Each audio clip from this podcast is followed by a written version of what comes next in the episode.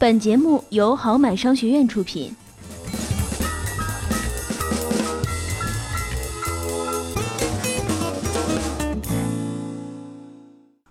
不熟不做，不懂不买。巴菲特多次忠告我们广大的投资者，一定要在自己理解的范围内去投资。上一期我们说到了银行理财产品、债券、券商理财，这期我们继续把其他市面上的投资理财品种撸一撸。首先，我们来说说保险。保险大家可能比较熟悉啊，即便没有听过，也听过很多。比如说日常生活中，大家总归会遇到各种各样的推销保险的，或者是亲戚朋友很多在做保险。这里我们简单的介绍一下，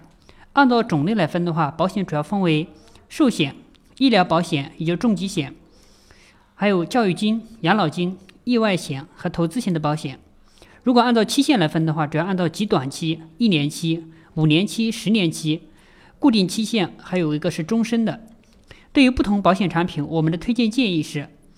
对于那些重疾险、意外险、寿险，主要建议是给家庭支柱买；小孩的话，买一些重疾和意外险。然后老人的话，因为有养老医疗社保，不需要再买些，而且年龄比较大也划不来。对于第二类的养老金和教育金，如果担心没人给你养老，或者是孩子长大没有学费，可以买，但是更推荐通过一些投资来保障这类需求。第三大类的是投资类的保险，坑多，不建议买投资类的保险，可以包装型一些呃保险的短期理财产品，比如说保险公司的保本类产品，这些是可以买的。然后第二个产品，我们来说说信托。信托产品主要是一些高端投资者进行的一个理财项目，一般的门槛是最低一百万，投资的标的横跨货币啊、资本还有实业三大市场。收益方面，过去往往能达到百分之十以上，现在大约是在百分之六到百分之七左右。呃，信托的理财周期一般是在十二个月以上，灵活些。呃，它的风险基本上是属于刚性兑付的产品。也受信用风险、包括管理风险、还有项目建设的风险以及政策方面的一些风险影响，目前呃风险偏于中高等吧。第三个是 P2P 的产品，我们又俗称它为网贷，这可能很多人是最熟熟悉的一个产品了。当然，这个熟悉可能也仅仅是很多人在买，但是你是不是了解它呢？我们先来看一看 P2P 的通用模式。呃，首先就是投资者把钱借给 P2P 的平台，然后 P2P 平台融资给项目方，项目方然后返还给 P2P 平台一个中介费，再由 P2P 平台发放给投资人高额的利息。我们可以总结几句啊。首先，P2P 类的公司它的活期产品一般是限额限量供应，区别于正规平台上的货币基金，它是可以无限量供应的。其次，P2P 的底层对接一些借贷、小贷资产包等，还有一些是信托或者是资管产品大拆小。合规风险会导致理财产品一旦出事会投诉无门。最后一个就是通过债权转让或者是平台垫资等方式，P2P 公司将借贷期限明显不对等的这样一个项目变成活期理财，随时可能面临流动性风险，或者因为赎回过大导致出现兑付风险。或者再简单的直白的说吧，P2P 平台动辄以百分之十到百分之二十以上的高收益，加上运营成本，总成本可能高达百分之三十五到四十五。根本无法找到那么高的实体融资项目方，甚至于项目方就是平台他自己，这一模式也成为平台公司空手套白狼的游戏。可喜的是，政府的监管在加强，城管也出现了一些突破，但是 P2P 的高收益仍然蕴藏着巨大的风险，跑路不会停止。点击音频下方订阅按钮，及时获取更新通知。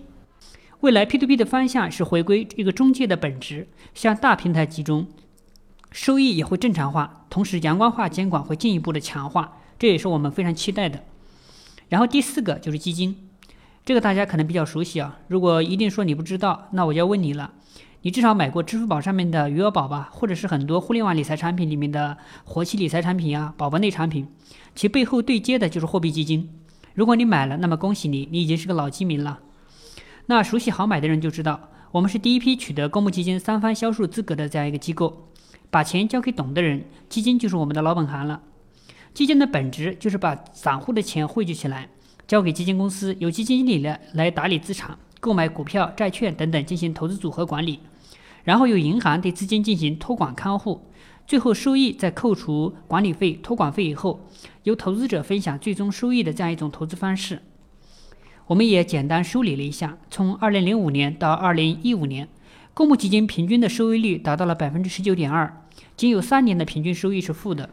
最新的二零一六年公募基金表现，呃，虽然差一些啊，但是即便这个市场表现不是很好，也有很多结构性的机会。比如，二零一六年商品型基金的收益率达到了百分之十六点八，QD 型的基金的收益率达到了百分之六点五九，而同期 A 股也就上证指数的跌幅高达百分之十二。所以基金总体上来看还是一个不错的投资品种。第五个，我们来说一下股票。为了更好的理解股票，我们把股票和债券做了一个简单的对比。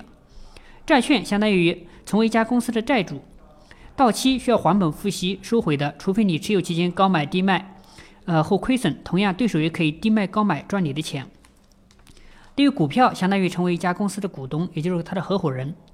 你可以以自己的出资额承担你的有限责任，收益主要来自于分红和买卖的差价。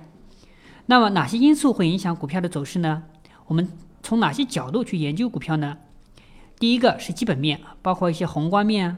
包括一些行业方面，还有一个就是市场。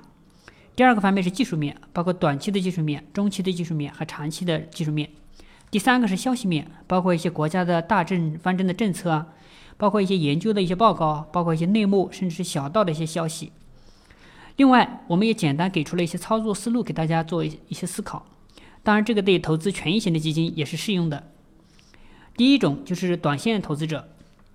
在中线思维下进行短期操作。有自己的一套交易规则，并严格的执行，心态够好，短期涨跌不要扰乱你的操作思路，要经常看盘，发现机会和风险，行动迅速果敢。还有就是要对市场、对政策的信息要有高度的敏感。还有就是了解中国股市的特点，包括机构专家的一些操作手法。对于第二类中线投资者，在长线思维下进行中线操作。有正经的工作，没时间常看盘，也不要经常看。不要被利益所诱，要做到知足常乐。要坚持价值投资、长期投资，把握大局以后，一直坚定，直到收获的季节。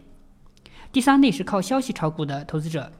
他主要是通过一些内幕消息、小道消息，或者是通过一些自己做庄的一些行为，或者是有一些老司机带领啊。这三大类的投资者，当然最后我们也送几句苦口良言给一些股民吧。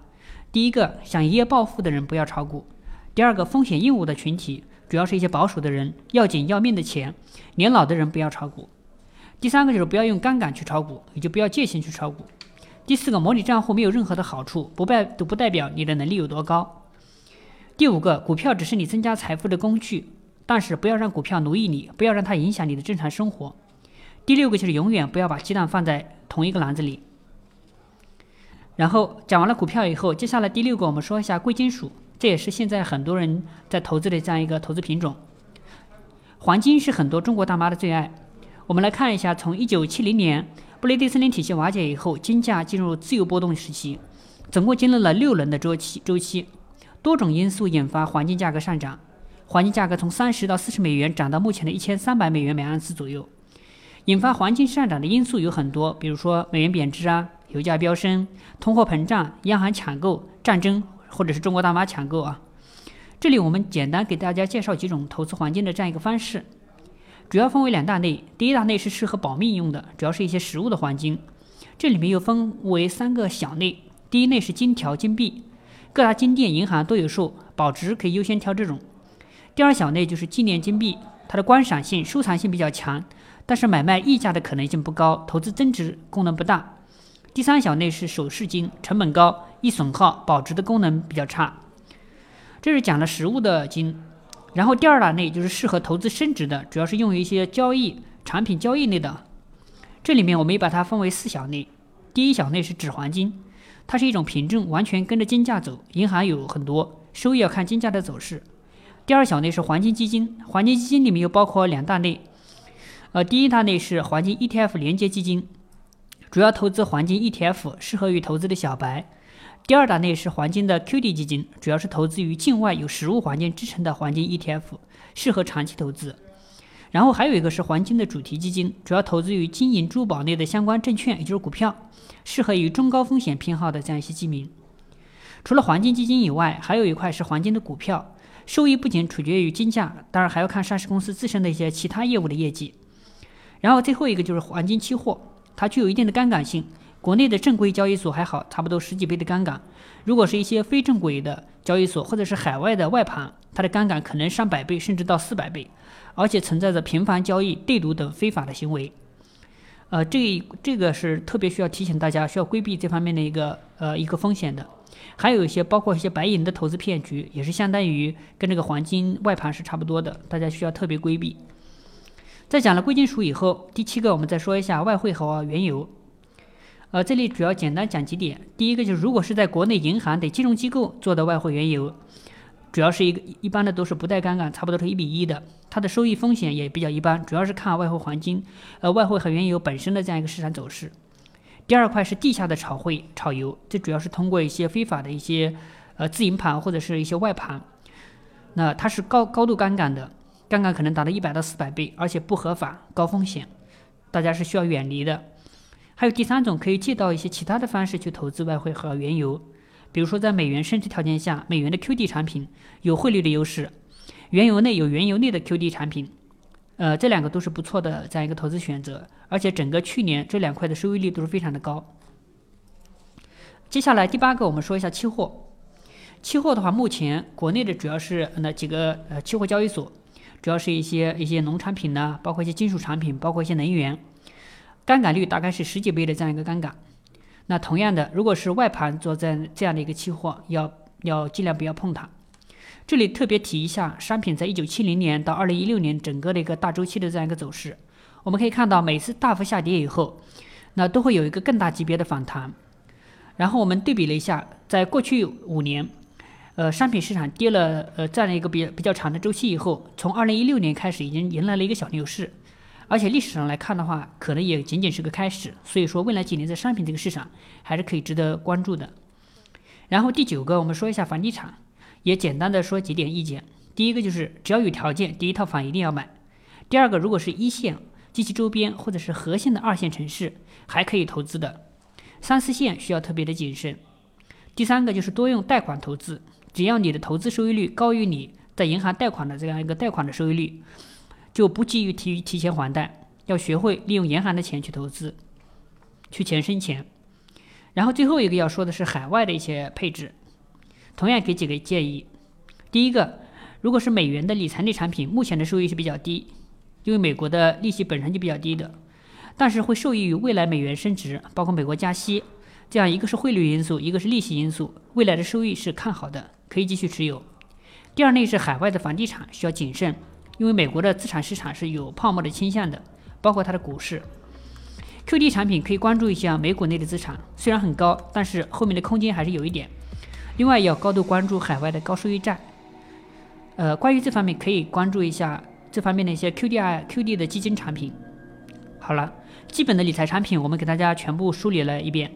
我们第一季观念革命也到此结束，后面第二季将聚焦于一些投资理财的实战，敬请期待。而在此之前，航百商学院其他的优秀讲师也将带你了解一些专业的领域，比如说定投，比如说基金。我们下期见。